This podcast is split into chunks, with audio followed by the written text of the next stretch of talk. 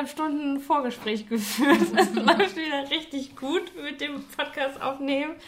Ich freue mich aber sehr, dass wir jetzt für die zweite Staffel, das ist ja so, oder es ist der, ich weiß gar nicht, wie man das dann nennt. Es ist jetzt nach der Sommerpause die zweite Folge. Ah. Habe ich mir überlegt. Aber es ist ein richtiger Kontrast zur ersten Folge nach der Sommerpause, weil, weil da hatte ich ja quasi ein Blind Date. Das haben wir auch so genannt. Ich habe mit jemandem gesprochen, den ich weder kenne noch jemals gesehen habe. Und heute habe ich eigentlich das Gegenteil davon, weil es jemand ist, den ich sehr gut kenne und den ich häufiger sehe. Und der sogar schon mal zu Gast war. Herzlich willkommen nochmal wieder und ganz oft, Caro. Hallo, ich bin's wieder. Zum zweiten Mal. Genau. Heute in guter Qualität. genau. wir, wir, äh, wir, arbeiten ja daran, auch immer besser zu werden und wir haben jetzt auch ein neues Gerät, hatte ich das eigentlich schon erzählt. Wir nehmen jetzt mit einem Zoom-Mikro auf. Ich glaube, das sagt, sagt man Mikro oder Rekorder. Also so Profi bin ich dann auch noch nicht. Ich keine Ahnung. Aber die Tonqualität wird immer besser. Und weil wir ja beim letzten Mal schon gesagt haben, dass wir immer noch so viel zu erzählen haben, äh, machen wir das jetzt. Ich merke gerade, dass es ganz schön warm ist. Hoffentlich halten wir das aus. Ja. Ja, man ja ich halt meine, also wie gesagt, wir haben ja vorhin noch mal sehr lange, bevor wir jetzt hier angefangen haben, geredet. äh, gar nicht über den Podcast, glaube ich. Nee. Nicht so richtig. Wir müssen uns immer einmal kurz äh, über alles nochmal informieren und updaten. updaten. Ja. also ich glaube, das halten wir aus. Wir haben ein kühles Gösser. Genau. Äh, wie, wie ich gerade schon wieder, und das habe ich glaube ich in der ersten Folge schon gesagt, krass ist. weil ich äh, bis davor auch noch nie äh, Alkohol oder irgendwas Alkoholisches bei Vanessa getrunken habe. ja. Und jetzt gibt es ja einfach Gösser. Ich werde erwachsen. Ja.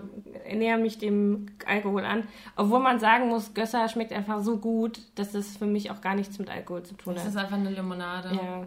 Also, das ist krass. Man muss auch immer aufpassen. Ich habe es nämlich auch immer im Garten. Und, ähm, und dann macht man irgendwas und dann trinkt man immer so äh, zwei, drei Gösser und dann merkt man so, ach scheiße, ich bin ja eigentlich mit dem Auto. Okay, so, ne? Das ist halt, was bei mir bei Gösser auch ganz gut ist, weil eigentlich trinke ich ja auch keinen Alkohol. Also nicht nur, weil mir wirklich wenig Sachen schmecken. Ich werde halt so krass schnell müde. Und es bringt mir einfach nichts, weil ich nicht diesen Effekt habe, dass Leute sagen, sie werden lockerer und tanzen dann oder so, sondern ich werde einfach müde und gehe nach Hause. Ah. Und bei Gösser geht es noch einigermaßen. So, ja. also dann habe ich noch so ein leichtes Beschwipstsein, aber auch halt schon nach einem Gösser. Das ist auch auf jeden Fall süß. ja. Und danach ähm, geht es halt steil bergab. Auf jeden Fall hier die Werbung auch für Gösser. Genau, also. Gutes Sommergetränk. Immer noch Interesse an äh, Werbepartnern Gösser. Wir sind, wir sind wahrscheinlich die einzigen, die gerne mit Gösser arbeiten würden. Wir machen, wir machen auch Tester. Ja. Voll okay. Ich habe ja eigentlich, ähm, ist ja auch kein Geheimnis, ich verehre ja Fritz Cola. Also das ist ja wirklich überhaupt kein Geheimnis. Meine letzten drei, vier Geburtstage haben da aus Fritz Cola bestanden zum größten Teil an Geschenken. Ich habe bei denen schon mal auf der Homepage geguckt. Ähm, ich glaube, also sie machen so auf Festivals und so kann man da irgendwie angeben, aber richtig Sponsoring gibt es wohl bei denen nicht. Hm. Deswegen, also da habe ich als allererstes geguckt, dachte, ja, Podcast wäre ja auch ein Sponsoring geil, vielleicht Fritz Cola, nee. Ah, oh, das wäre so. cool. Aber falls es irgendwer hört, der irgendwas mit Fritz Cola zu tun hat, ich schwöre, ich bin der beste Werbepartner, den man sich vorstellen kann. Ich kann es bestätigen. Ja, das, das, kann wirklich jeder bestätigen. Das ist kein Gespräch. Äh, ich trinke, also ich habe heute erst wieder einen neuen Sechser gekauft, jeden Tag mindestens zwei Flaschen Fritz Cola. Also, das ist schon ziemlich lecker. Ja, ich liebe es halt. Wobei ich bin eher so der Rhabarber. Fritz Rhabarber. Von Fritz? Ja. Da bin ich bei Traube, wenn ich eine. Oh, das finde ich krass. Schorle. Du findest das krass? Ja, ich finde die irgendwie weird. Weil ich finde so äh, äh, Traube so als Schorle und auch so als, das ist glaube ich wieder das Alkoholthema, äh, für mich als Saft ist immer so, als würde ich abgestandenen Wein trinken. Wirklich? Ja, voll. Das ist ja krass. Also ich mag Trauben total gerne, aber also ich trinke es dann auch, wenn es da ist. So, ich finde es ah. auch lecker, aber es ist trotzdem jedes Mal so, der erste Schluck ist so, mm, irgendwie ist das für mich kein Saft. Irgendwas fehlt. Ja, also, nee, weiß ich auch nicht. Ja, ich habe keinen Bezug, weil ich trinke ja auch keinen Wein. deswegen. deswegen. weiß ich nicht, äh, wie es schmeckt. Ich weiß aber, war das mit dir diese Weinschorle, die ich getrunken habe? in der Bascherie. Ja, wir haben da auf jeden Fall mal Weinschorle getrunken. Ich weiß, dass ich einmal eine Weinschorle getrunken in der Bascherie, das war eine Offenbarung. Ja, da waren wir, da, ja.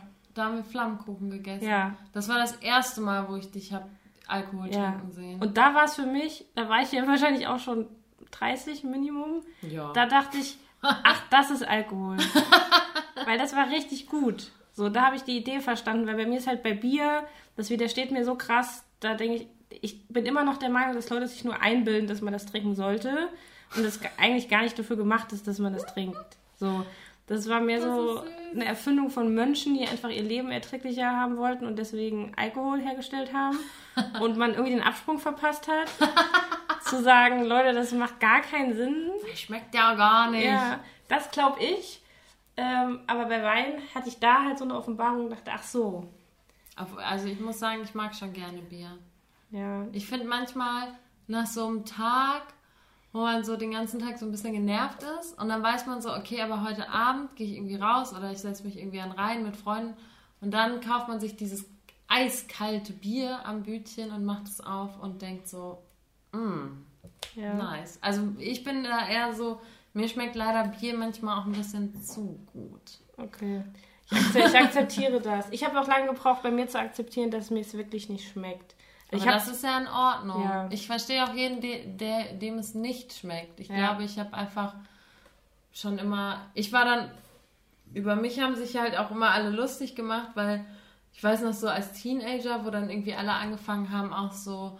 Also man hat ja irgendwie mit Bier angefangen und dann hat man ja so doofe, so richtig schlimme Sachen getrunken, wie so Erdbeerlimes und so und Beerenzen und sowas. Und Sangria, so den billigen, so wirklich so das Allerschlimmste, den schlimmsten Fusel, nur weil man halt irgendwie tatsächlich ja auch einfach betrunken werden wollte ja. mit 16 irgendwie auf irgendeiner Party mhm. und das halt das Billigste war. Ähm, und meine ganzen Freundinnen waren irgendwann mal ab einem gewissen Punkt immer auf Sekt und dann haben die halt immer Asti getrunken und so. Und das fand ich immer total, ich mag immer, also ich trinke auch mal einen Sekt, aber ich trinke dann ein und that's it, so, das ist mir immer zu viel.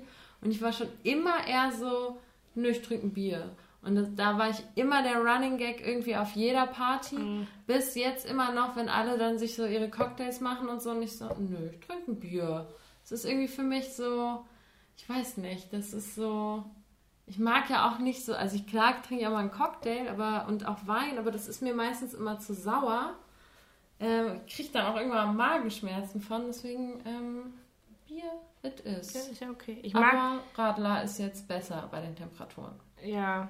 Also ich bin ja einfach nur, mir ist es eigentlich komplett egal, was man trinkt. Ich bin nur ein Freund davon, aber das ist jetzt auch wieder ein Freund davon. Ich verstehe halt nicht, wenn Leute sagen, nee, natürlich schmeckt es nicht. Aber ich trinke das halt, weil man das macht. Ja, aber das gibt's ja. Das gibt schon. Ja, also so habe ich viel Zeit verbracht mit Freunden, sage ich mal. Ähm, wenn ich dann gesagt habe, nee, ich trinke das ja nicht, weil es mir nicht schmeckt, dann wurde mir immer gesagt, naja, das schmeckt ja auch nicht. So, also wir wissen, dass das nicht schmeckt, aber wir müssen halt Alkohol trinken, weil, keine Ahnung, weil wir cool sind oder weil wir ja. locker werden wollen. Und da kam ich immer an den Punkt, wo ich dachte, ja, aber das ist ja komplett sinnfrei. Ja, aber das ist ja noch viel also, schlimmer bei so Sachen wie Wodka. Ja. Also ich komme ja aus einer polnischen Familie, wo halt Wodka total normal ist ja. und es gehört irgendwie dazu. Und ich war jetzt irgendwie letztens wieder dort und war bei meinem Cousin und irgendwie grillen und ähm, ja, wir haben halt irgendwie äh, ja, diesen Running Gag, dass ich auf seiner Hochzeit ging es mir irgendwann mal nicht mehr so gut, weil ich äh, irgendwann mal ein bisschen zu viel Wodka getrunken habe mit ihm zusammen und seinem besten Freund. Und, ähm, und jedes Mal, wenn wir uns sehen, sagt er immer so, na, willst du einen Wodka haben? Und äh, hat es natürlich wieder gemacht und ich war dann aber auch irgendwann mal so, hahaha, ein Witz. Und dann war der so, nee, ich würde jetzt wirklich eintrinken. Und dann war ich so, hä, aber weißt, wir sitzen hier gemütlich irgendwie so auf der Terrasse und grillen so, war why? So, ne? und, und, niemand kann mir erzählen, dass Wodka gut schmeckt, weil auch die Polen trinken es ja auch so, dass sie das Pinchen nehmen, runterschlucken und direkt irgendwie Cola oder Fanta genau. oder irgendwas hinterherkippen, damit es halt nicht so scheiße das schmeckt. Das verstehe ich einfach nicht. Und das verstehe ich auch nicht, weil also Wodka ist der Teufel. Furchtbar. Ja. Schmeckt nicht, ist schlimm. Ja, das verstehe ich nicht. Ich habe zum Beispiel, also deswegen von wegen Alkohol, ich trinke zum Beispiel total gerne Francelico. Oh so. ja. Also da denke ich, ich habe nichts Schmeckt gegen Alkohol. Ich immer so Haselnusskuchen. Ja. So. Es gibt so ein, ich bin ja so ein Kreta-Fan oder Griechenland im Allgemeinen und da gibt es so eine Nachspeise, die so schmeckt, mm. die mit so. Honig überzogen ist, so Blätterteig. Und das schmeckt so. Und dann denke ich, ja, natürlich trinke ich das, das schmeckt gut. Ja. So, dann muss, aber wenn Leute neben mir stehen und sich die Nase zuhalten und sich es runterkippen, denke so, das verstehe ich irgendwie nicht. Aber irgendwie verlaufen wir so gerade. Jetzt sind wir schon wieder voll im, im Alkohol. Ja. so viel zum Thema. Also wir haben jetzt zwei Gösser stehen, wir haben schon Melone, Salami und Eis gegessen. Deswegen sind wir auch äh, ein bisschen spät dran. Aber heute war sowieso so ein Tag, ey, langer Tag, dann einkaufen, dann voll in Regen. Aber ich habe zwei Regenbögen gleichzeitig gesehen. Das war schön. Die Das waren ist sehr so übereinander. Äh, und ich habe die Woche zwei Sternschnuppen gesehen. Echt? Ja, im Garten meiner Eltern, weil es war irgendwie Sternschnuppennacht, so Ah, irgendwas, ja, habe ich war's. gelesen. Und dann saß ich da und dann kam eine Sternschnuppe und dann hat mein Papa mit mir diskutiert, es wären Glühwürmchen gewesen. Aber es war safe eine Sternschnuppe und danach habe ich sogar noch eine gesehen. Stimmt, das Ja. habe ich auch gelesen und dann saß ich auf dem Balkon, es war aber gerade bewölkt und es hat geregnet und dann. Mhm. Äh, Nee, bei uns. Das ist ja, es gibt, ähm, äh, oh Gott, jetzt ist das von Giesbert zu Knüpphausen? Dieses, ah nein, Quatsch, das ist von Prag. Ein Lied, wo Nora Tschirner mitsingt. Ähm, ich würde es gerne richtig zitieren, aber ich komme nicht drauf. Da singen die im Prinzip, also inhaltlich, dass der Himmel nirgendwo schöner ist als zu Hause. ja. Und das ist bei uns, also ich komme ja aus dem Saarland und da noch eher vom Dorf und der Himmel ist halt krass. okay. Also ich glaube, so wie man denkt, wie es so an so Polarsachen aussieht, ja. der ist halt hammerklar und du siehst viel, viel, viel mehr Sterne, wie klar in einer Stadt wie Düsseldorf. ja, ja, klar. Aber es ist schon krass. Also immer wenn ich aus dem Auto aussteige und nachts irgendwo war, stehe ich noch so eine Minute auf der Straße und gucke nach oben, weil ich denke, Alter, das ist schon heftig. Oh, das ist auch ähm, immer di dieses Traurige, dass man die Sterne nicht sieht in, in, in der Stadt. Ich hatte das jetzt auch, als wir jetzt in Polen waren und wir waren in den Bergen und äh, wir schlafen ja immer im Auto. Und dann standen wir da irgendwo, hatten auch einen echt einen ganz geilen Platz, wo man irgendwie einfach so schön stehen konnte und hat auf die Berge geguckt. Und äh, es hatte auch ein bisschen geregnet und dann sind wir irgendwann mal relativ früh schlafen gegangen, auf jeden Fall bevor es noch so richtig dunkel wurde. Und dann bin ich nachts irgendwie um drei aufgewacht aus dem Auto raus, weil ich pinkeln musste. Und mach so die Tür auf und gehe raus und raste komplett aus, weil ich einfach in diesen Sternenhimmel gucke. Und das ist ja in den Bergen ja immer noch mal so abgefahren und man vergisst es ja immer, dass man, also man sieht ja einfach einen Sternenteppich Ja.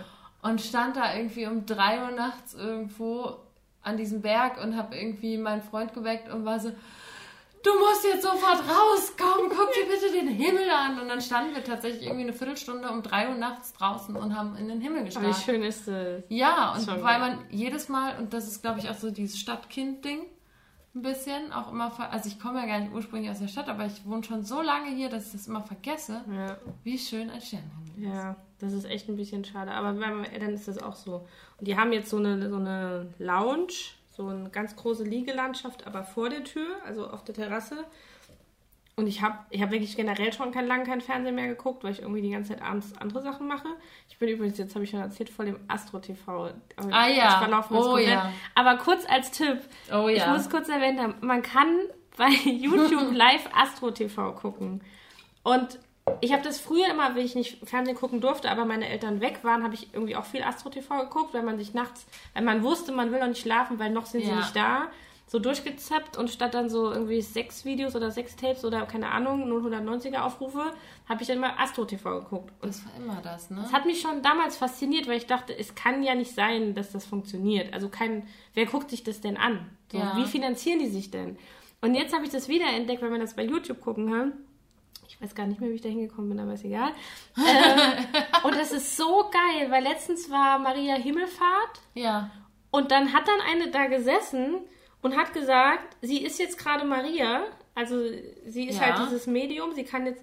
Und dann hat man die angerufen und hat gesagt, Maria, bitte sprich für mich. Und dann hat diese Frau quasi in der Zunge von Maria gesprochen und hat denen dann einfach Sachen gesagt. Und die bemühen sich auch gar nicht mehr. Also die wenigsten legen, legen auch noch Karten, weil sie sagen, ja, ich bin ein Medium, ich kann ohne Karten. Und dann sitzen die, ruft einer an und sagt, ja, ich wollte mal fragen, äh, finde ich den Mann meines Lebens? Und dann 21, 22, ja, du findest den Mann deines Lebens, soll ich dir sagen. Morgen nämlich. Es ist immer Oktober, November. Es ist immer, wenn die auch wissen, dass so äh, Steuerrückzahlungen kommen oder irgendwie sagen die immer, ja, es kommt ein finanzielles Wunder auf dich zu. Und du merkst genau, dass die genau wissen, Ja. ah, ungefähr da ist dann irgendwie Rückzahlung so. Es ist der helle Wahnsinn, es ist der Ab, es ist so dumm und so krass. Also wirklich, und es fasziniert mich. Und ich schlafe so gut ein dazu, weil es mich nicht überhaupt nicht interessiert, ja. aber irgendwie so plätschert. Die haben auch immer so angenehme Stimmen. Die Ja. reden ja auch ganz Richtig. leicht. So ein bisschen wie was, ne, man, also was du meinst, man hat nachts irgendwie durch den äh, Fernseher gesäppt, Astro TV oder Domian. Ja, ich. Domian? Ja. Haben wir da nicht sogar im letzten Podcast drüber geredet? Weiß ich nicht mehr. Da hatte aber ich ja auch lange meine Phase. Ja, voll. Und da war es aber auch so. Und ich weiß ich habe das sogar tatsächlich mal eine Zeit lang, als ich so meinen Bachelor gemacht habe und wir irgendwie immer nachts in der FH saßen in unserem Gruppenraum und zusammen irgendwie unsere Sachen fertig gemacht haben, haben wir irgendwann mal immer eins Live Domian gehört, irgendwie nachts. Ja. Und äh, tatsächlich war man immer irgendwann mal total müde. Ja. Und so, äh, weiß ich nicht, dass man so. Der hat ja auch einfach so diese beruhigendste Stimme der Welt und dann ist es so. Ja, wenn das so absurd ja. wird, dann kann ich. Ich muss ganz kurz auch wenn ich, habe ich das privat schon mal erzählt, ich muss meine absolute Lieblings-Domian-Geschichte erzählen, weil das einfach so cool und so absurd war. Ähm, wir kommen auch bestimmt heute noch irgendwie aufs Thema, aber das muss ich erzählen, weil das ist, ich liebe es.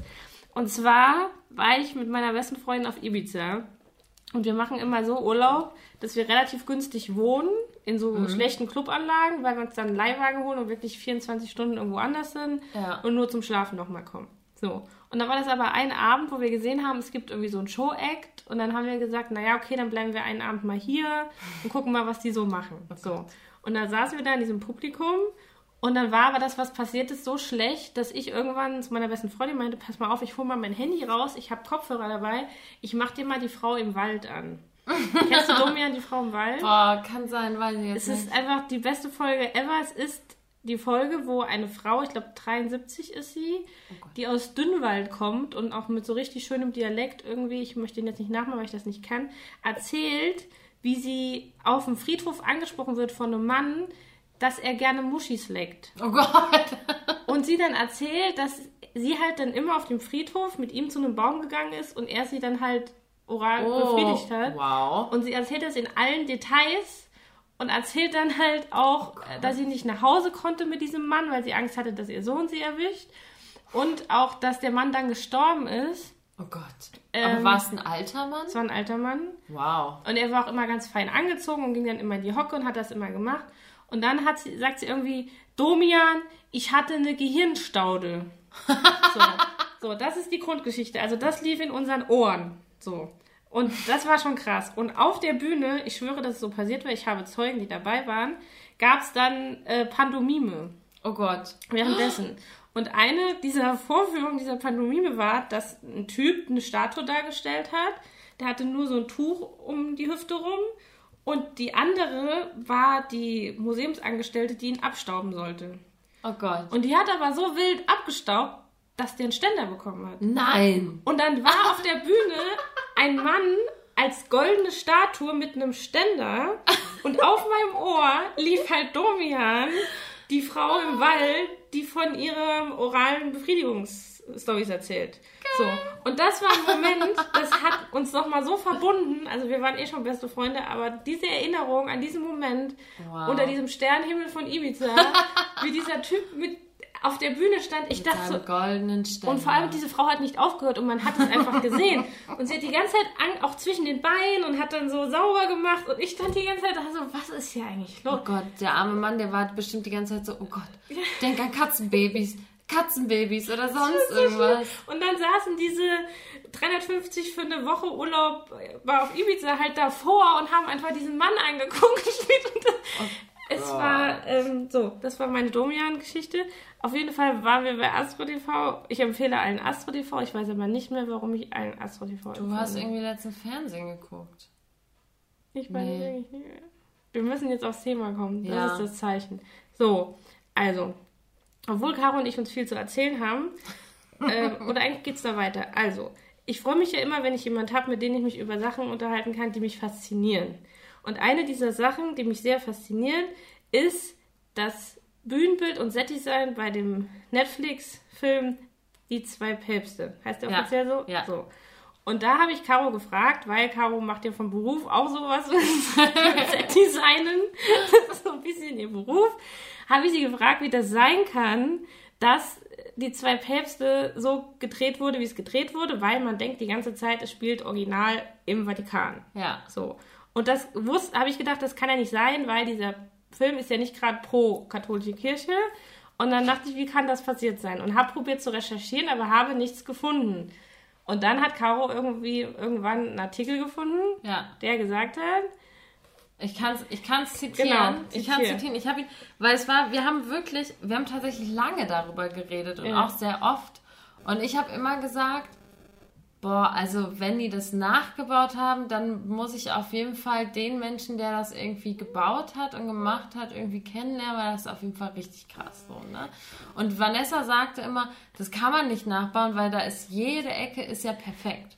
So, und irgendwann mal, und da bin ich komplett ausgerastet, habe natürlich Vanessa diesen Artikel geschickt, habe ich diesen Artikel äh, von, oh, weiß ich jetzt nicht mehr, von wem der ist, ist nur ein Screenshot, ähm, in dem Zitat, ähm, der Großteil von die zwei Päpste spielt allerdings in Rom. Da es für den Vatikan kein Dreh, keine Dreherlaubnis gab, wurden Schauplätze im römischen Filmstudio Cinecittà nachgebaut, darunter in beeindruckender Weise die Sixtinische Kapelle. ja, Was einfach bedeutet, ähm, das steht hier auch später irgendwie in dem Artikel, den müsste ich nochmal raussuchen, weil wie gesagt, es ist nur ein Screenshot. Ich kann jetzt auch leider nicht den Szenenbildner nennen. Es ist auf jeden Fall ein italienischer Szenenbildner gewesen. Ähm, ja, die haben halt mit, mit ganz viel Feinfühl und ganz vielen Menschen und ganz viel Recherche und Fotos und Dingen einfach diese Sixtinische Kapelle in einem Studio gebaut und gemalt mit mehreren Malern, Theatermalern und ähm, ja, was, was ich halt, also warum diese Faszination für mich von Anfang an so krass war, war, dass ich noch gar nicht so lange her in der Sixtinischen Kapelle war, weil ich mit meiner Schwester in Rom war. Und ähm, eine gewisse Wut, ich will das, ich habe immer ein bisschen Angst, weil ich akzeptiere ja auch Glauben. Ich, hab, ich will nie Leuten auf die Füße treten mit dem, was ich sage, aber ich habe eine gewisse Position zur katholischen Kirche. Und weiß, auf, also ich war ja lange auch Messdiener und ich weiß auch, was sie einem so erzählen und von wegen, äh, bleib einfach, so, leb dein Leben in Einfachheit. Und wenn du dann mal da reingehst in diesen Vatikan, ja. dann kommen Gefühle bei einem auf, vor allem wenn dann wirklich äh, regelmäßig irgendwelche Stände sind, wo man sich Kugelschreiber mit dem Gesicht von dem Papst kaufen kann, in dieser heiligen Stätte, wo ich denke so, Leute, ich kapiere gar nicht, was passiert. Und dann war ich halt auch in der Sixtinischen Kapelle drin und dann guckst du halt diese Gemälde an und diesen Marmorboden und denkst, was geht hier ab? Und dann habe ich zwei Päpste gesehen und dachte so, das kann ja nicht sein. Also das kann ja nicht sein, weil das ist ja original die Sixtinische Kapelle mal, abgesehen von allem anderen, auch wie die generell mit VFX arbeiten und auch wenn der auf dem Balkon steht und alles. Und da hatte ich ja noch die Idee, dass sie das mit VFX gemacht haben, aber dachte dann, naja, wie haben die das denn, die Originalaufnahmen ge- aufgenommen, weil dann hätte ja einer in der Sixtinischen Kapelle stehen müssen und das irgendwie abfilmen oder so. Ähm, und auch das wäre ja nicht gegangen eigentlich. Und deswegen hat mich das so krass fasziniert. Ähm, aber wir müssen, glaube ich, kurz erzählen, um was es bei zwei Päpste geht. So, ich habe auch einen Artikel aufgemacht, um das Ganze richtig zu erzählen. Also, jetzt muss ich das alles richtig aussprechen. Die zwei Päpste ist ein Film von Fernando Meret. Oh Gott, den Himmel, da geht schon los. Er, er lief auf Netflix. Er ist sehr, sehr gut besetzt, weil ähm, der Papst Franziskus wird gespielt von Jonathan Price und ähm, Josef Ratzinger, äh, Benedikt der 16. wird von Anthony Hopkins gespielt, die beide fantastisch spielen. Das muss man einfach sagen, das ist richtig, richtig krass. Und im Prinzip erzählt so ein bisschen die äh, Freundschaft, die Entwicklung von, äh, wie heißt der andere noch? Äh, warte mal, Josef Ratzinger und äh, ja, wie heißt der andere? äh, Papst Franziskus. ja, So. Ähm, man sieht, wir sind total äh, kirchlich hier. Genau, total involviert. Es geht ein bisschen darum, dass, also das muss ich schon sagen, das fasziniert mich sehr. Ich weiß nicht, wie es dir da geht, aber dieses ganze Innenleben finde ich schon noch faszinierend. So, Ja, was da so voll. abgeht und auf welchem, welche Ausmaße das alles hat. Ähm, und es geht darum, dass hier Johannes Paul II. gestorben ist und dann gilt es, einen Nachfolger zu finden.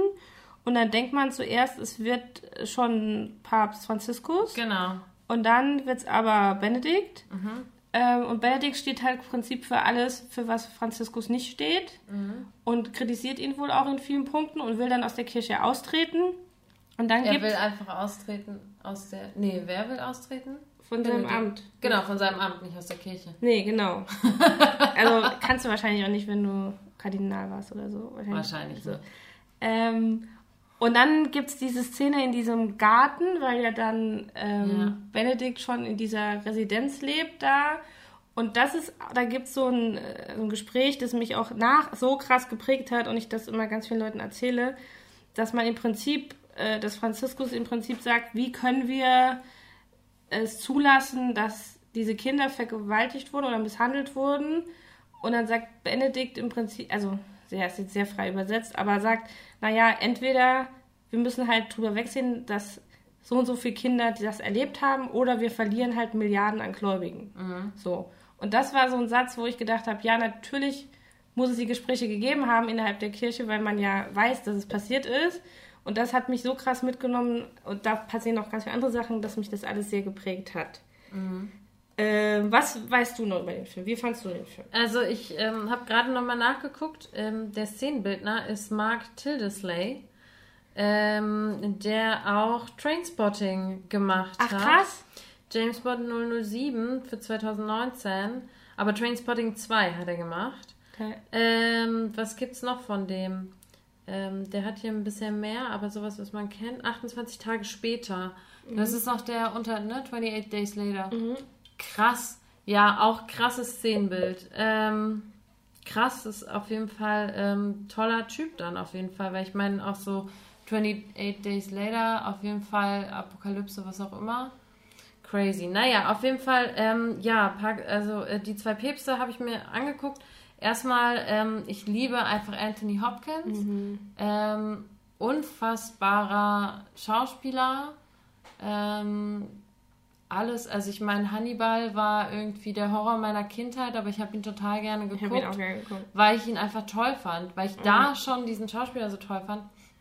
Ähm, und Anthony Hopkins als Verkörperung von Alfred Hitchcock, äh, wundervoll. Ich liebe es, wenn man ähm, in Düsseldorf im Programmkino sitzt und das kennen, glaube ich, einfach alle, die in Düsseldorf ins Programmkino gehen. Ich weiß nicht, ob es auch in anderen Städten so ist. Ja, ja. Ist einfach äh, kurz bevor der Film anfängt, äh, diese Ansage ähm, äh, Anthony Hopkins als Alfred Hitchcock. Please turn off your phones. Yeah. Und äh, das hast du aber schön ausgesprochen. Ja, yeah, their phones because it makes everyone psycho. uh, sincerely and emphatically Alfred Hitchcock. Und dann fängt der Film an. Du machst das richtig gut. Ja, ich habe es halt einfach so oft schon gesehen. Ähm, es ist wundervoll. Ähm, genau, also einmal schauspielerische Leistung, auch ähm, von, na, wie heißt er? Jonathan Price, äh, Papst Franziskus, ähm, total toll und ja, auch irgendwie diese Thematik. Also ich fand, ich war ja auch äh, katholisch bis, also bin es immer noch getauft quasi, bin aber auch aus der Kirche ausgetreten, komme aus einer katholischen Familie. Oh, die, es hat an der Tür geklingelt. So, ja, es hat kurz geklingelt, weil meine Schwester kurz mit dem Hund da war. Und dadurch, dass wir uns so verquatscht haben am Anfang, sie dachte, wir wären schon längst durch. Und jetzt machen wir einfach weiter. Äh, ja. Genau, äh, katholische Kirche, genau. Ähm, ja, also ich habe ich hab für lange, äh, oder ich kenne mich ein bisschen in der katholischen Kirche aus. Also ich habe mich nie doll für Kirche interessiert. Ich war auch nie Messdiener. Eigentlich fand ich es nie so toll, aber ich kenne die ganzen Geschichten. Irgendwie, ich wurde damit aufgezogen. Ähm, und ich muss sagen, ich fand tatsächlich die, ähm, also es ist auch nochmal erstmal Papst Johannes Paul, der ja davor war.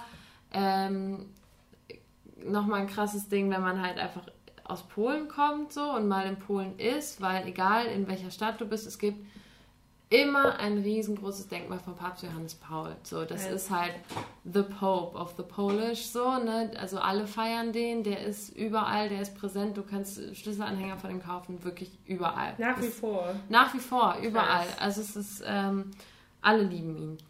Man kann nicht an einer Kirche vorbeigehen, wo man nicht irgendwo ein Foto von ihm sieht. Ja.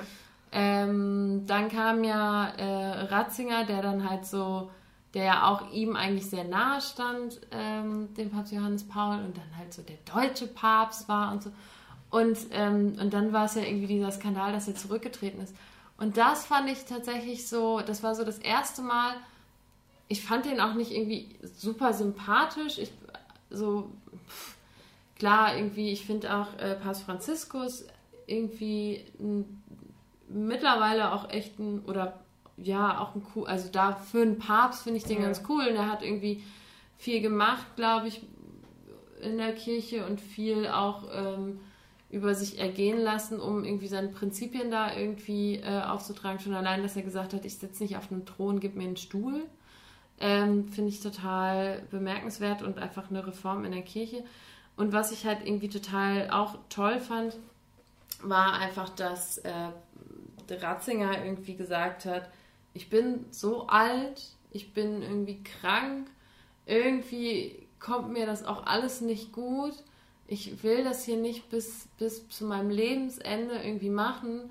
Ähm, ich trete zurück. Und das war für mich so, ja, das ist so die, die menschlichste Sache, die man machen kann, weil ich weiß noch irgendwie so, diese letzten Bilder, die es damals so von Papst Johannes Paul gab, der auch, ähm, glaube ich, Parkinson hatte und äh, alle möglichen Krankheiten und der irgendwie dann da irgendwie in so ein Fenster gerollt wurde äh, von Mikrofon, der irgendwie nur am Zittern war, irgendwie in seinem Rollstuhl gesackt und irgendwie drei Worte irgendwie aus sich rauspressen musste. Das war ja ganz, also das ist für mich total unmenschlich, so, ne? Also man würde ja auch nicht seine Oma, die irgendwie, der es total scheiße geht, äh, auf irgendeine Familienfeier mitschleppen, nur damit sie da ist. Ja.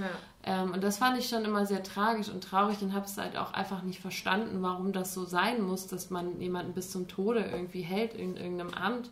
Und das fand ich auf jeden Fall auch ziemlich krass ähm, vom Ratzinger, dass er zurückgetreten ist. Und ich finde irgendwie, ähm, klar, natürlich äh, bei zwei Päpste, wir wissen nicht, was da irgendwie wirklich an Dialogen stattgefunden hat oder nicht. Ich glaube, dass da auf jeden Fall im Drehbuch sehr gut recherchiert wurde und einfach, ähm, naja, auch so ein bisschen das ist, was wir auch so hoffen vielleicht auch, also wa was sie sagen oder wie, wie die miteinander reden könnten und ähm, ja, viel irgendwie, es ist schon sehr glaubwürdig auf jeden Fall und es ist ähm, ein sehr, sehr guter Film geworden auf jeden Fall und auch nicht so, dass man so denkt, äh, ja, weiß ich nicht, das ist jetzt gerade zu übertrieben oder irgendwie was auch immer. Also es ist ähm, schon sehr schön, das muss man schon sagen irgendwie. Und man, man sympathisiert dann irgendwie doch mit beiden, auch wenn man irgendwie kritisch der Kirche gegenübersteht. Ähm, Meisterleistung auf jeden Fall. Und ja, Szenenbild, Hammer. Krass. Kostüm, Hammer, alles. Was kurz noch inhaltlich, äh, ich würde gerne noch mal ein bisschen auf Szenenbild eingehen, aber was mich inhaltlich so krass mitgenommen hat, war, was du kurz eben schon angedeutet hast mit dieser Menschlichkeit. Es gibt ja diese Szene, wo die in diesem Seitenraum sind von der Sixtinischen Kapelle mhm. und diese Pizza essen. Und dann sagt äh, Ratzinger ja, ähm, ich höre ihn nicht mehr. Also mhm. er hört Gott nicht mehr. Mhm. Und Ach, für stimmt. mich war das diese Interpretation so, dass er halt kapiert, was gerade los ist, was schief läuft, was echt viele Leute einfach an Scheiße bauen, die sich katholische Kirche nennen mhm. und Teil davon sind. Und er kann das einfach nicht mehr handeln. Ja. So. Und dann siehst du halt aber auch diese Riesenaufnahmen, auch mit VFX alles gelöst, von diesen Menschenmassen, die dann da stehen und jubeln. Und ähm, ich beschäftige mich schon immer noch viel mit dem katholischen Glauben, wie das alles zusammengesetzt ist und wie auch so eine Bibel entstanden ist und wie absurd das alles ist und wie verlogen das alles ist und mhm. wie man entschieden hat, was da reinkommt und was nicht. Und dann kommt bei mir halt so eine Wut auf die Menschheit auf, weil ich denke, es ist hier ein selbstgemachtes Problem. Mhm. So, also ihr habt einfach, weil ihr Angst habt, dass ihr alles sterben werdet, euch selber einen Glauben aufgebaut, der nur auf Lügen beruht mhm. und deswegen überhaupt nicht zelebriert werden kann. So. Ja, und das Leben auch nicht zelebriert ja. werden kann. So, so. Ne? Und das hat mich so mitgenommen, weil ich dachte, ich hatte auch diese Sympathie für beide, weil beide halt sagen, das Ding ist einfach viel zu groß, als dass man es mit reinem Herzen fühlen kann. Mhm. Und das hat mich so mitgenommen, weil ich halt gedacht habe, ja, es ist halt das Problem. Leute wollen halt blindlings einfach aus Angst vor dem Tod und vor dem Leben, das halt einfach nur mal absurd ist, sich damit auseinandersetzen und dann sagen, ja, dann glaube ich halt an das, was in diesem Buch steht. Mhm. Ähm, es gibt da übrigens, möchte ich auch empfehlen, ganz lustige Sketche von Sketch History die irgendwie so Szenen haben, wo die an einem Tisch sitzen und dann entscheiden, was sie jetzt da reinschreiben und nicht. Ja. Und dann sagt halt irgendwie auch einer, ja, dann ist jetzt auch alles wieder sehr frei, ich, ne, ich bin nicht wortwörtlich, ja, dann schreiben wir das mit Maria rein und dann sagt der andere, oder wir lassen das raus und wir schreiben stattdessen, er läuft übers Wasser. Und wenn dann irgendwann, nee, das können wir ja nicht machen. So vielleicht, dass er schwimmen war, aber nicht, dass er übers Wasser läuft. Und dann, ja, aber. Geil. Oder da gibt es noch so einen Sketch, wo er irgendwie ähm, auf die Erde will und dann irgendwie sagt, ja, ich würde mal kurz mit dem Papst reden. Und dann meinte halt die, der Typ am Empfang, du, wir haben das jetzt hier so einigermaßen im Griff. Ähm, es wäre eigentlich cool, wenn du einfach wieder gehen würdest. Wir wollen hier jetzt auch nicht Unruhe reinbringen. So, wir haben es jetzt einigermaßen. Und das sind alles so Sachen, die dann so aufgewirbelt werden und man dann denkt, guck mal, hier sind so zwei total alte, süße Männer, Ja. die eigentlich vielleicht wirklich ähm, an was glauben wollen und an dieses Jesus-Ding glauben wollen, was ja auch komplett human ist. Nur leider baut das halt alles auf Scheiße auf. Ja, und ich meine, die ist ja nicht so, die sind ja nicht nur die kleinen Gläubiger, ne, die irgendwie sonntags in die Kirche gehen, Ja. sondern die haben ja krasse Ämter, Ja. ne, die, also, das ist ja, ich glaube, irgendwie in den Vatikan zu kommen, ist halt auch nicht so einfach. Ja. Ähm, ja, und das ist krass, ne, wenn man dann irgendwie, also ich hoffe sehr, dass das auch irgendwie äh, so weit realistisch ist, dass das denen auch selber irgendwie, also dass es wirklich in echt auch diese Gedankengänge gab, was man ja auch glaubt und was, ich weiß nicht, hat sich Ratzinger jemals irgendwie so richtig dazu geäußert? Ich glaube nicht. Ich glaube, es war auch immer dieses Krankheitsding. Ja, Aber dieser O-Ton in dem Film, ja, der hat mir halt nochmal so ein bisschen so ein Ding gegeben. Ich würde mir wünschen, dass es so wäre. genau, genau, So. das sage ich, ne, das meinte ich halt irgendwie, es sind tolle äh, Dialoge, wo man halt auch wirklich hofft, dass Ja. das wirklich, wenn es, dass es wirklich zumindest auf irgendeine Art und Weise auch wirklich so abgelaufen Ja. ist. Und das jetzt nicht nur, nur komplette Fiktion ist äh, aus den Köpfen der Drehbuchautoren, Ja. weil sie es so geschrieben haben, wie wir es gerne hätten. Ja. So, ne? Man weiß es nicht. Auf jeden Fall trotzdem immer ein toller Film. Ja, und es wirft halt echt viele moralische Fragen. Also selbst ich habe mich dann auch gefragt, dieses, ja, sollen wir uns dann jetzt für, für diese 900 Kinder entscheiden oder für die 9 Milliarden Gläubigen? Mhm. So, und dann stehst du schon an einem Punkt, wo du denkst, scheiße, das sind echt viele Menschen. So, Naja, am Ende Also- ist es ja auch so ein bisschen Business, ne? ist halt hart. Es ist richtig, richtig hart und gleichzeitig so selbstverschuldet, ähm, dass irgendwie, ich hatte das jetzt, ist jetzt ein bisschen privat, aber ich hatte das auch jetzt auf der Beerdigung meiner Oma, wo dann ähm, ich so voll drin war, so, und dann lief so Musik und ich habe die ganze Zeit an meine Oma gedacht und dann hat dieser Pastor angefangen zu reden und der hat, der war total nett und alles gut, aber der hat inhaltlich so ein Quatsch erzählt. Er hat dauernd irgendwie erzählt, ja, die Wohnung ist bereitet. Und dann war ich so raus aus dieser Trauer, weil ich dachte, was denn für eine fucking Wohnung? Ja, so. ja, voll. Und musste dann auch fast so lachen, dachte, ist die schon eingerichtet? Müssen wir noch Möbel bringen? So. Und hat immer wieder, ja, kein Problem, weil drüben ist ja alles schon bereitet. Und ich dachte, lass das doch bitte einfach sein. Lass, Furchtbar. ich will nicht irgendwie jetzt mir da irgendeine Wohnung vorstellen. Ja. So, das ist viel zu absurd, was du gerade erzählst. Lass es. Ja. Und das ist halt das, was mich bei diesem Glaubensding, weil grundsätzlich verstehe ich total, dass man irgendwas gerne hätte, an das man sich halten kann. Aber wenn du dann siehst, was sie da mit dieser katholischen Kirche aufgebaut haben Ja, voll. und dann halt so arme alte Männer da stehen, man darf ja auch erst ab einem bestimmten Alter irgendwie äh, diese Position einnehmen, wo ich auch so absurd finde, wo ich, naja, Ja. dann sterben die halt einfach auch bald weg. Aber was ja auch so ein bisschen, glaube ich, habe ich mal gehört, aus dem Grund ist, dass sie gar nicht mehr in Position kommen, ähm, wo sie überhaupt was verändern wollen, weil die alle schon so alt sind, dass sie denken, ich will gar nicht mehr reformieren. So, lass mich einfach Ja, ja, meine eben. Zeit hier absetzen. Genau, ich will die einfach Ja. absitzen, so war es schon immer seit Genau. 2000 Jahren, so machen wir es jetzt aus. so, So. ne? Ähm, das ist halt schon hart, wenn du das mal dann irgendwie auf so einem Balkon stehst und merkst, boah, scheiße, hier stehen irgendwie tausende von Menschen und die denken, ich bin der Nachfolger von Jesus. Ja. Das ist halt schon Ich heftig. gebe Gottes Wort. So, Ja. ne? ja, das ist irgendwie, das finde ich auch total crazy. Ähm, das erinnert mich so ein bisschen, was du auch sagst, auf dieses, ähm, gibt es auch eine Netflix-Serie zu, komme ich gleich äh, zu. Und zwar, ähm, was du so sagst mit diesem, äh, dass man irgendwie sich den Glauben aufgebaut hat, weil man Angst hat, was nach dem Tod kommt, so, ne? Und das dann irgendwie der so erzählt, dass er in der Wohnung irgendwie dann sich jemand einrichtet nach dem Tod und so. Ähm, ich habe letztens einen Artikel gelesen ähm, über, ähm, es gibt so an der Klagemauer in Jerusalem, wir gehen, also ist jetzt der jüdische Glaube, aber ähm, gibt es äh, eine Frauengruppe, also eine relativ große Frauengruppe, Formierung, ähm, die halt dafür protestieren, um eben frei zu leben, weil es ähm, immer noch in großen Teilen ähm, Jerusalems ähm, einfach oder Israels generell ähm, diese auch super, super orthodoxen ähm, jüdischen Gemeinden gibt, die so leben, dass da, da gibt es natürlich auch die klassische Rollenverteilung der Mann und die Frau zu Hause und äh, mit den Kindern. Und es gibt auch Teile der Klagemauer, die wohl ähm, nur für Männer sind, dann gibt es welche, die nur für Frauen sind und dann gibt es welche, äh, wo es gemischt ist und dort, wo dieses Gemischte ist, ähm, gibt es halt auch krasse Auseinandersetzungen, weil eben die Frauen da protestieren und äh, irgendwie auch in Männerklamotten und die haben Keepers auf, was ja eigentlich nur im jüdischen Glauben die Männer haben, ähm, für ihre freien Rechte und auch für ihre religiösen Rechte.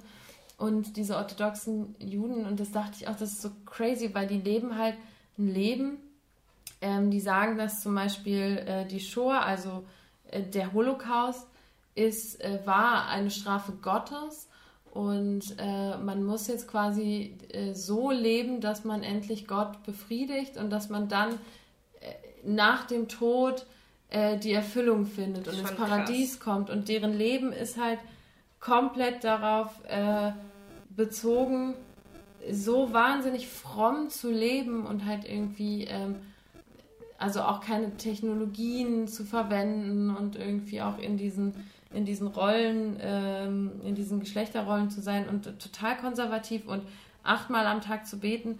Und wo ich so dachte, also die leben halt, keine Ahnung, wie alt, also ne, 80 Jahre, sagen wir jetzt mal so, und die nutzen nichts von ihrem Leben, Krass, weil ja. sie nur die ganze Zeit davon ausgehen, dass das hier auf der Welt ist halt so nur so das Vorzimmer, mhm. wo oder so das, das, weiß ich nicht, das Bewerbungsgespräch und dann irgendwann mal am Ende, äh, wenn wir dann sterben, dann kommen wir für immer ins Paradies, wenn wir uns hier irgendwie, äh, weiß ich nicht, bewiesen haben. Und da denke ich halt immer so, krass, also, weil Heftig. wir wissen ja alle nicht, was passiert, wenn es stirbt. Und dann denke ich mir so, Alter, wenn du dir überlegst, du hast dein ganzes Leben lang so krass fromm gelebt und dann stirbst du und dann, keine Ahnung, ist da plötzlich nichts. Und ja. dann, hä?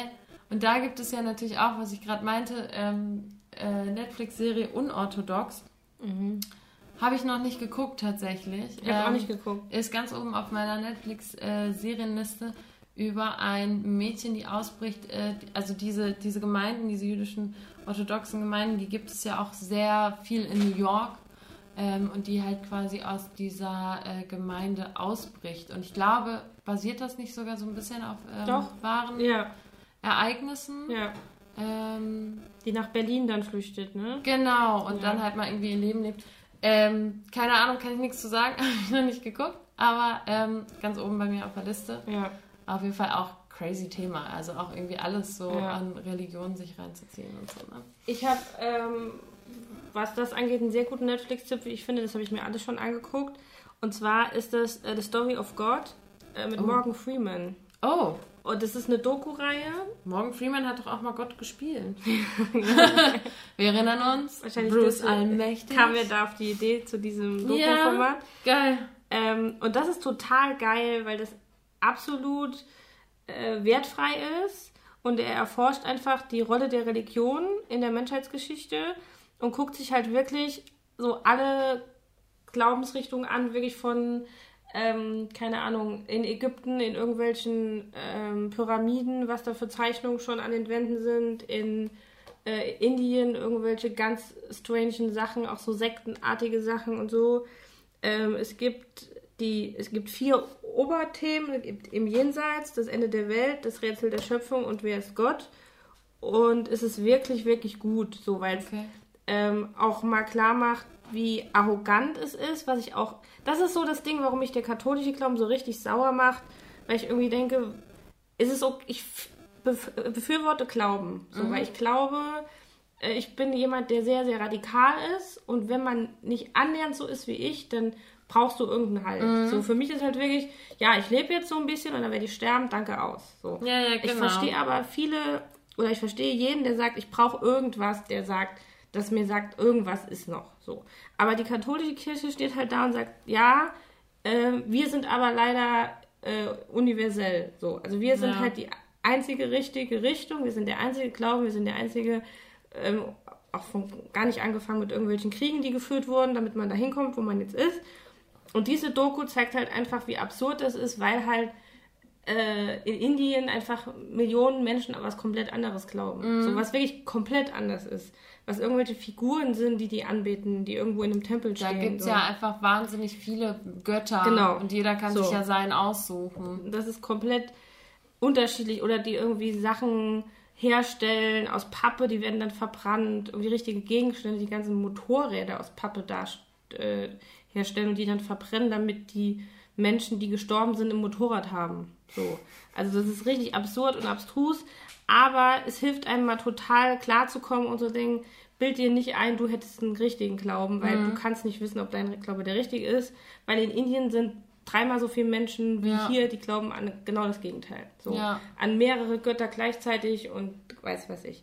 Das ist eine richtig, richtig geile Doku-Reihe, die ich sehr empfehlen würde.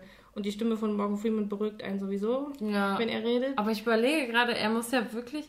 Ich finde es gerade wirklich crazy, weil man ja irgendwie. Ähm, ich sehe es auch gerade, es hat drei Staffeln, ne?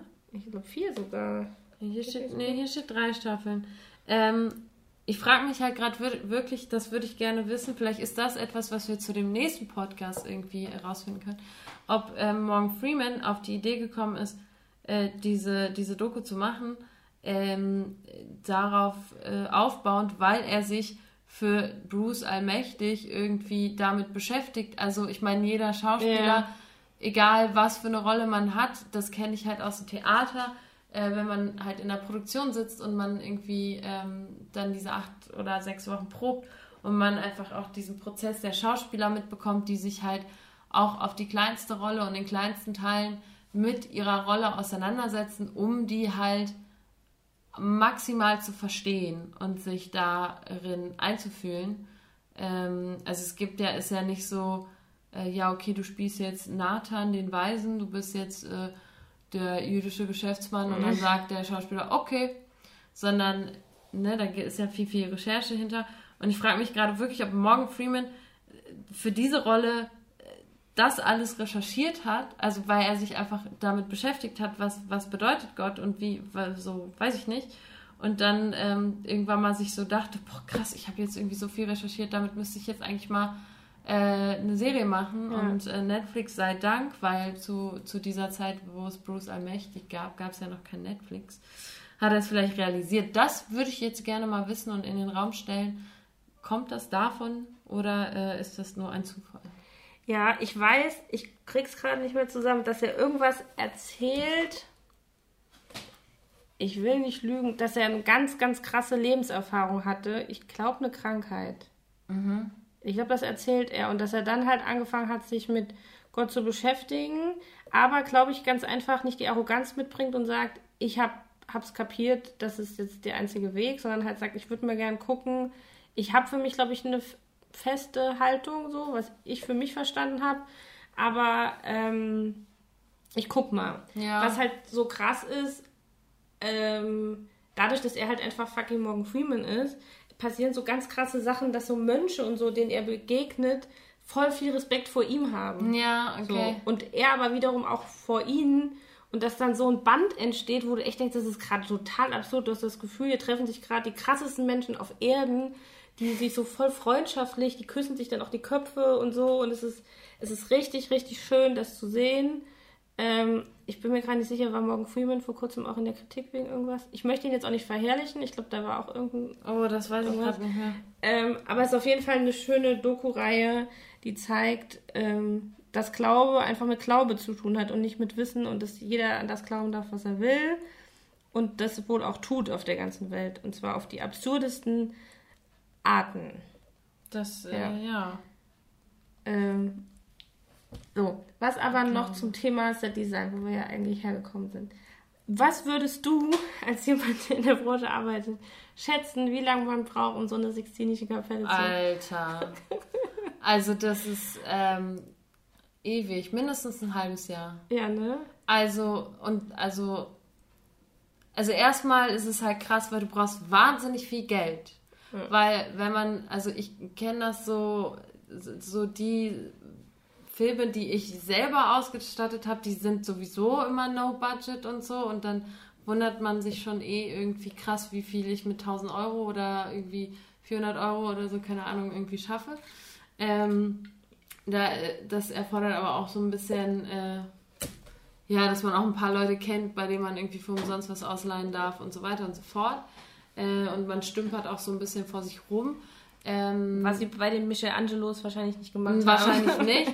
Ich kenne es halt natürlich auch ähm, aus, äh, ja, wo ich äh, zum Beispiel assistiert habe in Filmen, die halt auch nie große Produktionen waren, also nie eine Netflix-Sache, wo du dann aber auch schon, also ein Low-Budget-Film, sagen wir mal, hast du für Szenenbild 40 bis 60.000 für Szenenbild. Das heißt, das beinhaltet ja ähm, Studiobauten, das beinhaltet äh, alle Locations, alle Möbel, die du kaufst, alle Requisiten, die du kaufst, das beinhaltet die Leute, die da drin sind. Du hast ja äh, Assistenten, du hast äh, Requisitenfahrer, du hast äh, Setdresser, du hast Requisitenbauer, du hast äh, eine Baubühne, die äh, quasi Studiobauten macht oder Dinge baut, du hast äh, eine, eine Ausstattung quasi oder ähm, ein Set-Requisiteur, der beim Dreh dabei ist. Du hast Außenrequisiteure, die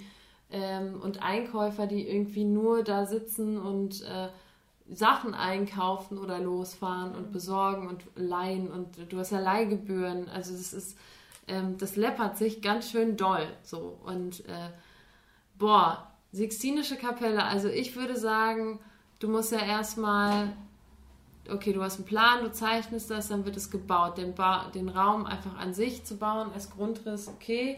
Und dann das zu malen, allein das zu malen.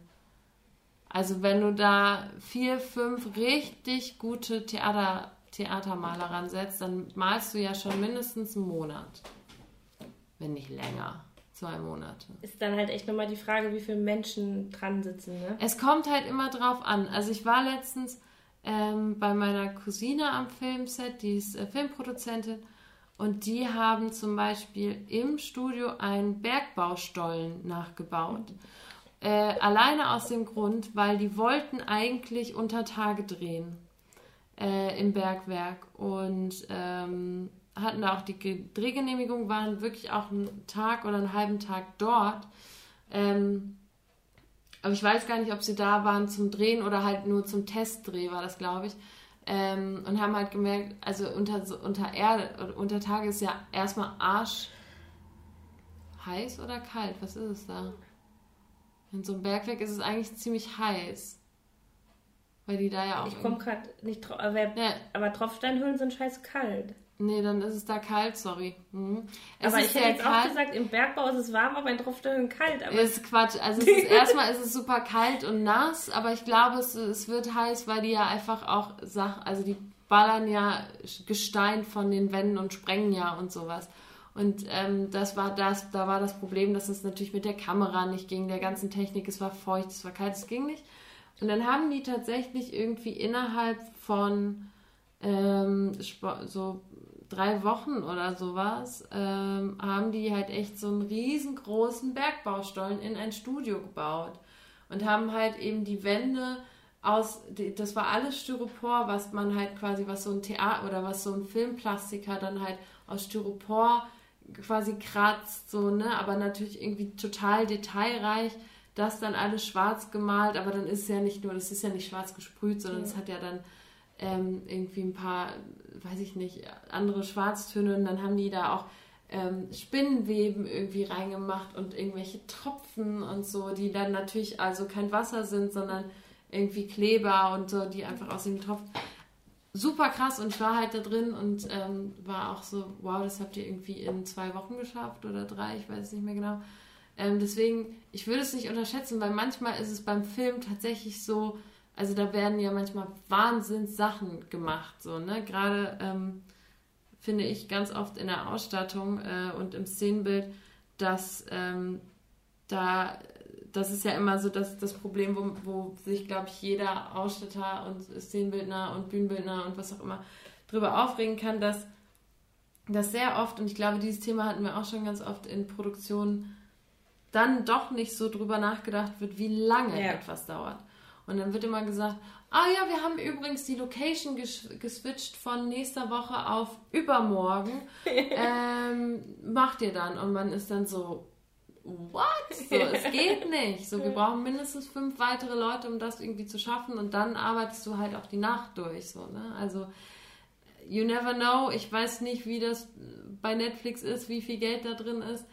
Ich könnte mir vorstellen, dass wenn man eine sixtinische Kapelle nachbaut, dass man sich da schon die Zeit nimmt mit sehr guten Malern, um das wirklich perfekt zu machen. Mich wundert, wir müssen da echt mal noch mal tiefer recherchieren, weil ich kapiere nicht, dass es da nicht irgendwo einen Artikel gibt, wo detaillierter darauf eingegangen wird. Das wundert mich wirklich. Ich wollte aber noch ganz kurz, weil du gerade von dem Stollen erzählt hast. Ich habe nämlich vor kurzem, das heißt vor kurzem, ist jetzt auch schon zwei, drei Monate her, so eine geile Erfahrung gehabt, weil ich, ich habe ja schon auch viel Bezug zu Set-Design und so, mhm. habe auch schon viel gesehen, aber als wir die letzte Staffel Grill den Hensler aufgezeichnet haben, das war Ende März, haben die äh, im Außengelände, auf, den MMC, auf dem MMC-Gelände draußen, einen Stollen aufgebaut. Ach, crazy. So. Und wir haben das irgendwie nicht kapiert, was sie da machen, weil da so viele Menschen dran gearbeitet haben, aber es war halt draußen mhm. und dann haben die da so Wasserbehälter hinten angebracht und wir dachten irgendwie, was machen die, was machen die? Und anscheinend war die Quintessenz des Ganzen, dass der sowohl in Flammen aufgegangen ist und dann geflutet wurde. Wow. So. Und das war so krass. Also, weil Crazy. in welchem Detail mhm. die das aufgebaut haben, einfach so mittendrin eigentlich, mhm. um es dann einfach nur, also die haben bestimmt locker eine Woche dran gearbeitet, als ich ans Set gekommen bin, waren die schon am Bauen und es war nicht so groß. Mhm. Vielleicht so sechs, sieben Meter lang und vier Meter breit so ein bisschen. Ähm, die haben, ja, wie ich gekommen bin, waren sie schon ziemlich weit und dann war es noch drei, vier Tage, während ich da war. Einfach nur, um das Ding einmal in die Luft zu sprengen. Das so. ist so verrückt. Für ne? eine Szene am ja. Ende. Also man, man, man vergisst immer, wie viel Arbeit da drin steckt. So, ja. ne? Also deswegen, also deswegen manche auch so Sixtinische Kapelle ein halbes Jahr mit Vorbereitung, Recherche, Aufbauen, und das ist ja dann nur ein Set. Ja. Das ist ja nur ein Set vom ganzen Film. Also man, man vergisst ja, glaube ich, auch immer, äh, wenn man so einen Film guckt, muss man mal vielleicht mal darauf achten, wie viele verschiedene Räume äh, und wie viele verschiedene Locations gezeigt werden, wie viele Sets das sind. Das sind ja, also weiß ich nicht, und jedes Set bedarf ja Arbeit. Also selbst ähm, ja, wir drehen nur draußen auf der Straße, bedeutet, was sind da für, für Schilder, müssen wir die abmontieren, müssen wir irgendwas abkleben, was, was steht da, was können wir daraus machen, irgendwie können wir das nochmal, ich meine, wenn du einen futuristischen äh, Film drehst, dann, dann gehst du ja nicht irgendwie, äh, weiß ich nicht, auf die Straße und dann ist sie halt so und dann steht da noch das Auto ja. oder irgendwie der Tier-Elektroroller, sondern du musst es ja auch ausstatten. Und das ist, wird total oft leider nicht gesehen. Ja. Ähm, das ist immer so einerseits so, ja, die, die Ausstatter, die handeln immer so ein bisschen im Hintergrund. Ähm, Finde ich ähm, immer irgendwie ganz nett, aber es ist natürlich auch krass, weil total oft das überhaupt nicht bemerkt wird. Ja. Und äh, da habe ich auch letztens mit einem befreundeten Regisseur ganz lange drüber geredet, ähm, der aber viel Theater macht und der irgendwie sagte, ich finde es total unfair, ähm, heutzutage immer noch, weil früher war es auch so, dass der Regisseur dann auch die Bühne und das Kostüm gemacht hat, so entworfen hat und dann wurde es aber von anderen Leuten ausgeführt. Mittlerweile hast du ja immer Regie und dann hast du Kostüm und dann die Gewerke, du, ne, die ganzen Gewerke und ähm, und tatsächlich ist es ja total oft so, und das ist beim Film sowohl als auch ähm, beim Theater, dass wenn in Kritiken wird halt immer der Regisseur oder der Drehbuchautor und der Produzent irgendwie erwähnt, aber halt super selten die Kostüm- und, Bühnen äh, und Szenenbildner und Bühnenbildner, die ja auch so einen großen Teil da ausmachen, weil es gibt Stücke äh, am Theater, wo du sagst, boah, die Inszenierung ist halt echt pff, schwierig, aber das Bühnenbild ist krass so oder die Kostüme sind toll. Und das, ähm, das finde ich manchmal ein bisschen schade, dass man da ähm, auch, und das und man wundert sich, wie viele Produzenten allein oder ähm, weiß ich nicht, Leute, die irgendwie so, ein, so einen Filmplan vergessen, wie viel Arbeit irgendwie Ausstattung ist. Also auch allein ein Kostüm zu nähen, dass es schön und detailreich ist, ähm, dauert seine Zeit und braucht seine Leute und braucht auch sein Geschick, weil ähm, es gibt halt super viele Leute, die irgendwie verschiedene tolle Sachen können und die irgendwie in ihren Bereichen einfach geil sind. Und ähm, das fände ich irgendwie schön, wenn das mal mehr so, ähm, ja, irgendwie mehr gesehen wird. So, ne? Also die Idee, die ich da mit meinem Bekannten hatte, war irgendwie, dass man gar nicht mehr so als einzelne Person fungiert, sondern eher in Kollektiven und äh, sagt, okay, nicht Regisseur XY hat das gemacht, sondern kollektiv d -d -d, mit Regie so, Bühne so oder Szenenbild so, Kostüm so, da ist ja auch Musik, Video, was auch mhm. immer, also so ähm, und auch bei einem Film, da sitzen ja so viele Menschen, also auch so ein VFXler. Ja. Ich war letztens bei einem Film mitgemacht, da war sehr viel VFX. Der Typ, der hat so coole Sachen gemacht, der hat so tolle Sachen, also schon nur in der Vorbereitung krasse Sachen irgendwie entwickelt und gebaut und ähm, wo man sich so denkt, wow, also das ist ja. krass, was die können. So, ja. ne? Und das sind immer leider irgendwie die Gewerke, dass wenn du dich selber damit nicht beschäftigst, fallen die dir auch nicht auf und dann denkst du nicht drüber nach und dann kennst du die Namen nicht und die werden halt super selten erwähnt. So, ne? Ähm, Fände ich schön, wenn man das so, ähm, wenn das irgendwann mal in Zukunft so ein bisschen. Also es ist ja schon allein, wir reden über die zwei Päpste. Selbst ich wusste gerade nicht so richtig, wer der Szenenbildner ja. ist. So, ja, ne? ähm, weil es einfach nie erwähnt wird. Was mir, ich habe ähm, im Vorhinein überlegt, über was wir reden können. Das sind auch alles Sachen, die müssen wir mal dann auch in der nächsten Folge klären, weil mir dann auf einmal klar geworden ist, dass ein Film Kult wird, baut sich meines Erachtens zu, ich möchte sagen, 70 Prozent auf dem Szenenbild auf. Mhm. Weil du dieses Feeling, das mhm. du bekommst, bekommst du durch Szenenbild und dass du sagst, sowas wie ein Wes Anderson. Ja. Ist ein Wes Anderson, weil der das Szenenbild hat. Oder ein Matrix ist nur ein Matrix, weil der dieses Szenenbild hat. Ja. Da spielt natürlich noch Kostümbild mit. Aber dieses Kultige, dass danach alle schwarze Ledermäntel und diese Sonnenbrille tragen, ja. das liegt nicht daran, dass, äh, dass Neo nach der blauen oder der roten Pille gefragt hat, sondern das Kultige, was danach kommt, ja. oder auch ein Tarantino oder so, ist immer das Szenenbild. Ja. So. Und das ist irgendwie wirklich krass, wie das. Es gibt vielleicht so ein paar O-Töne, die man mitnimmt, aber dieses Gefühl, ja. dass du, ähm, oder da Max vom letzten Podcast, sein Lieblingsfilm ist Moonlight Kingdom. Oh, so. Toll. Und dann habe ich mich damit auch wieder befasst und dachte, ja, aber wenn es dieses Szenenbild nicht gäbe, ja. ich habe mich lustigerweise, da wo ich mich tätowieren lassen will, da hat sich vor kurzem einer ein Bild von Moonlight Kingdom tätowieren oh. lassen.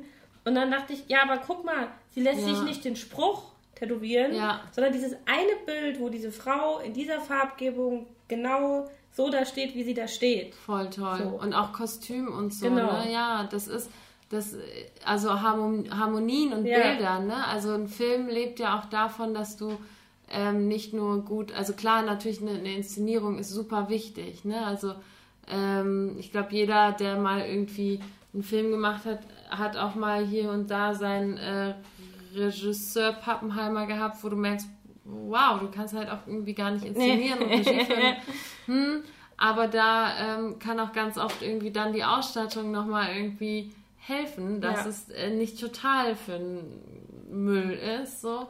Und das ähm, ist, ja, das ist genau so, wie du das meinst, auch dieses Kultige, also zum Beispiel auch alleine so, ne, mein Lieblingsfilm Clockwork Orange. Ja. Ähm, das und da habe ich ja auch, wahrscheinlich habe ich es auch schon davor in dem Podcast erzählt, dass super viele Leute sagen und du ja auch, dass der ist ja irgendwie voll verstörend und die mhm. Geschichte ist halt irgendwie krass.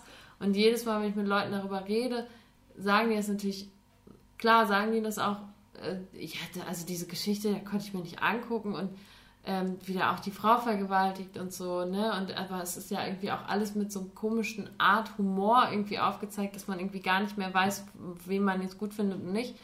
Ähm, auf jeden Fall super toll inszeniert, so, aber gar keine Frage, die Geschichte ist auch krass und so.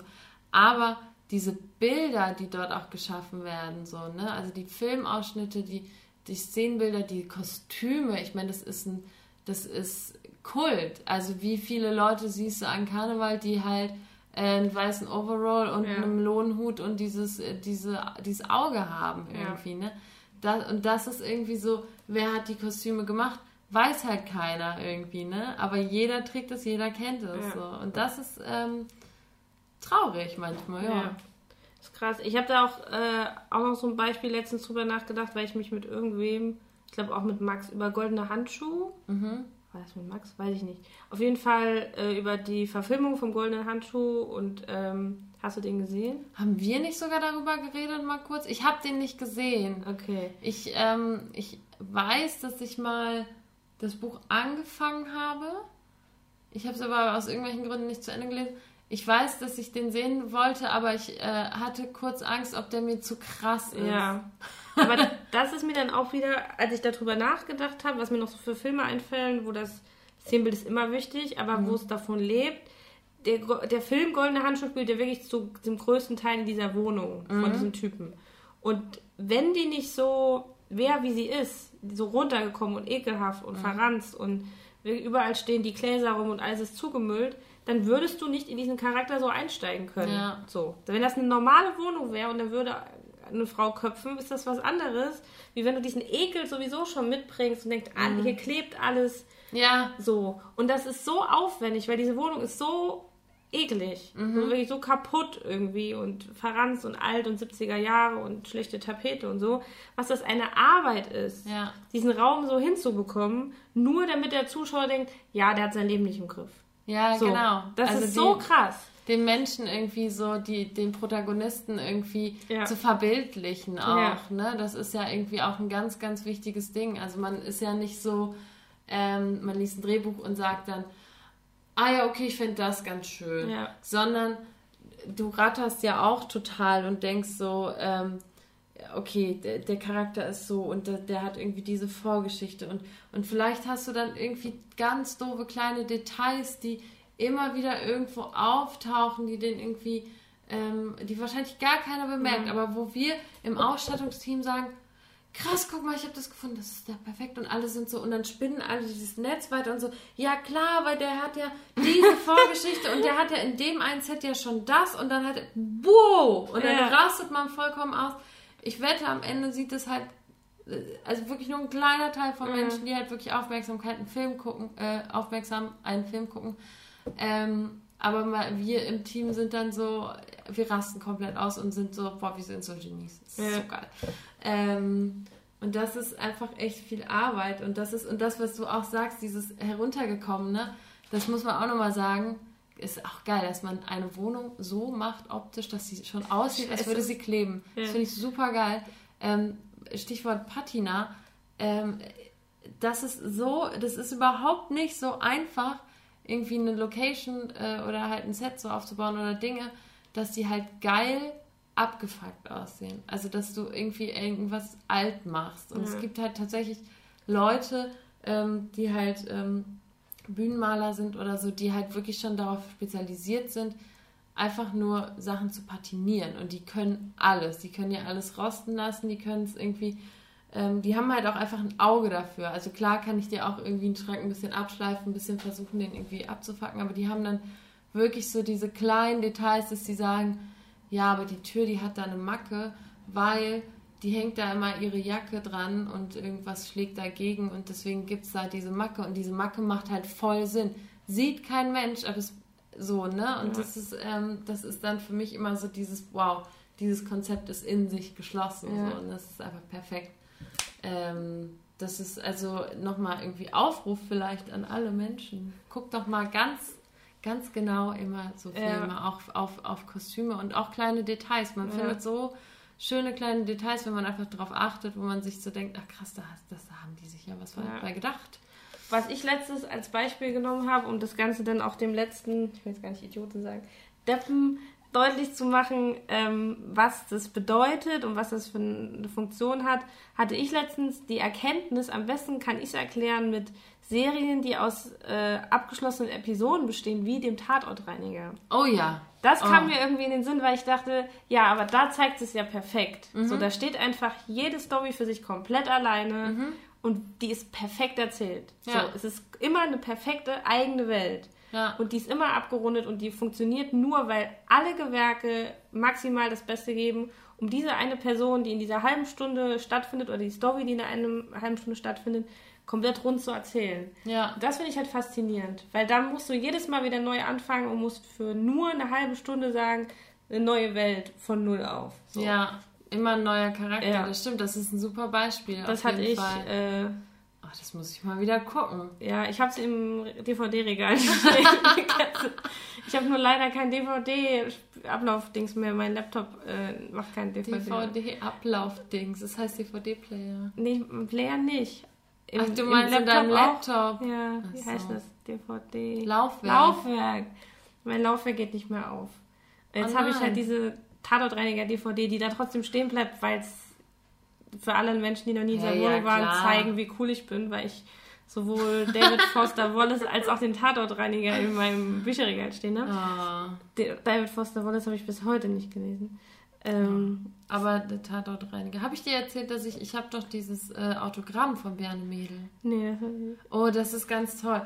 Äh, ganz süße Geschichte. Ich dachte ganz kurz, du hättest es tätowiert, weil du Nein. dich gerade hier kratzt und ich habe ich dir nicht erzählt, dass ich hier und Ich habe mir das, äh, ähm, Hashtag Bjane Mädel, ich habe mir deine Unterschrift ich war unter meine Brust tätowieren ich lassen. war wirklich ganz ganz habe ich dir nicht erzählt und dann macht sie an ihrem T-Shirt so und ich dachte so, warte mal ganz kurz. Was? Das hat nur gejuckt. Nein. Ähm, ich habe ein, ein Berne Mädel ähm, ähm, Autogramm bekommen und zwar hat eine gute Freundin von mir, die äh, Kostümbildnerin und äh, ist und äh, hatte eine Produktion äh, im Hamburger Schauspielhaus und dort hat ja quasi Bjarne Mädel auch seine Karriere, seine Schauspielkarriere irgendwie angefangen, glaube ich, weiß ich nicht angefangen. Ich habe mich noch nicht so viel mit seiner Biografie beschäftigt, aber er, er spielt immer noch sehr oft und hat es auch sehr lange gemacht. Und dann habe ich mal, ähm, sie hatte keine Produktion mit ihm, ähm, aber ich habe so zu ihr auch Spaß gesagt, boah, wenn du mal Bjarne Mädel siehst irgendwo auf dem Gang, dann hol mir mal ein Autogramm. Weil ich finde den total super. Und dann war sie halt irgendwie zwei Monate oder keine Ahnung in Hamburg. Und dann war es halt äh, diese Produktion abgeschlossen und dann kam sie wieder nach Düsseldorf und meinte so, ich hab was für dich und hatte dann tatsächlich eingerahmt eine Serviette ähm, mit einem Autogramm von Björn Mädel, auf dem draufsteht, ähm, Moin Caro, wo bist du denn? Liebe Grüße und dann Björn Mädel oder irgendwie sowas. Ähm, und die hat halt tatsächlich irgendwann mal in der Theaterkantine so nachmittags beim Essen hat die den gesehen und äh, ist dann halt einfach auf den zu mit dieser total random einfach Serviette Ja. und meinte, hey, äh, du, meine Freundin hat das zwar nur aus Spaß gesagt, aber die würde das komplett feiern, wenn du es jetzt wirklich machst und der ein Autogramm schickst, äh, gibst. Und dann war der nur so, ja, wo ist denn die Caro? Und deswegen hat er halt geschrieben, Ja. wo bist du denn? ähm, hängt bei mir eingerahmt im Flur. Total schön. Das ist war, ich war geil. auf jeden Fall äh, eines meiner Highlights und besten Geschenke. Ja, das ist auch. Ja, Ja. wollte ich nur mal erzählen. Ich glaube, wir mit dieser sehr, sehr schönen Geschichte beenden wir für Ja. heute und müssen alle Sachen, die wir jetzt angeteased haben, halt dann einfach beim nächsten Mal weitermachen. Ich habe nicht mitgeschrieben. Nee, aber ich muss es ja eh. Ah, nee, Ach Ich so. muss ja nicht schneiden. Wir haben ja ja nicht. durchgezogen. Ich Dann hören wir es, wir hören es uns nochmal an, dann Wir machen wir dabei an. noch eine To-Do-Liste und beim nächsten Mal äh, gehen wir darauf ein. Ja, ich, ha- ich hatte ein, ein Dreiviertel Gösser. Ich kann nicht mitschreiben, ich bin betroffen. Wir legen jetzt Vanessa ins Bett und verabschieden uns. verabschieden uns. Vielen Dank fürs Zuhören. Mir hat sehr viel Spaß gemacht. Ich würde es mir auf jeden Fall anhören wollen. Wir freuen uns, wenn ihr es euch anhört. Ähm, wir können ja die Links über die Sachen, von denen wir erzählt haben, da noch reinpacken in die Beschreibung. Da könnt ihr euch das alles angucken. Und wir freuen uns, wenn ihr uns darüber berichtet, wie ihr das findet, ob euch das gefällt, wie ihr die Serien findet und die Formate findet, die wir beschrieben haben. Und dann können wir uns darüber austauschen. Das war's von mir. Dankeschön. Danke, das war Caro. sehr schön. Fand ich auch. Bis zum nächsten Mal. wir essen jetzt noch ein bisschen Eis. Ja. Cheers. Cheers.